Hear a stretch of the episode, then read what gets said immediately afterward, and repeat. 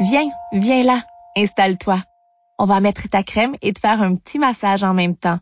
Tu peux ouvrir grand tes oreilles et puis aussi grand ton cœur. Par contre, si tu veux, ferme les yeux. Je vais te raconter une histoire, mon histoire. Salut mon ami, on se connaît bien toi et moi. Est-ce que je peux t'appeler mon ami? T'as vu, je progresse. Ma maladie me fait plus honte. Je grandis en apprenant à mieux la connaître. Je comprends comment les crises arrivent. Je sais que certaines choses sont risquées, puis j'essaie de les éviter. La poussière, le soleil, le froid, les poils d'animaux, le stress. J'ai de plus en plus confiance en moi. D'ailleurs, j'ai des rêves de plus en plus fous. Je rêve d'aventure. Ce que je voudrais par-dessus tout, c'est découvrir ce qu'il y a de l'autre côté du lac vert. Mon grand problème, c'est que l'aventure, c'est difficile. Je pourrais jamais traverser le lac en nageant. Il y a trop de grosses vagues. Je pourrais pas y aller à pied à cause des animaux sauvages que je risque de rencontrer. Les crocodiles, par exemple. En fait, voilà. La seule façon de vivre mon rêve, ben, c'est de m'envoler.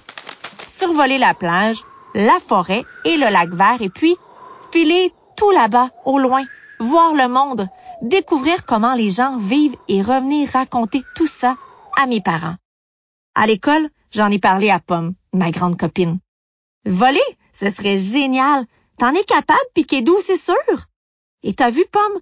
J'ai plein de plumes maintenant. Je lui ai montré comment elles avaient poussé. De belles plumes multicolores. Rose, orange, verte, bleu, jaune, violette. Je suis un arc-en-ciel. Elle a dit, oh, ah, et puis, waouh. Mes joues sont devenues toutes rouges. Mais pas à cause des plaques et des gratouilles, juste parce que ça m'a fait plaisir.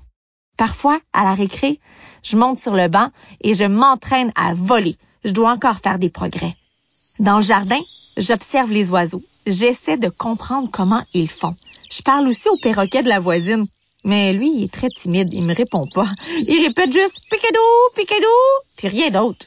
Mais c'est pas grave. Ça prendra le temps qu'il faut, mais j'y arriverai. Un jour, je volerai. En attendant, je ne fais plus que ça. Dessiner Piquedou qui vole dans les airs, les plumes dans le vent. Et je prépare aussi une surprise pour mon toutou oups. Mais ça, ça c'est une autre histoire et je vais te la raconter demain.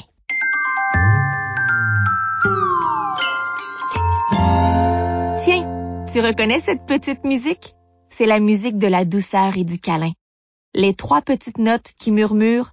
Alors, est-ce que ça t'a fait du bien? Je te retrouve demain pour un autre petit massage et une autre histoire.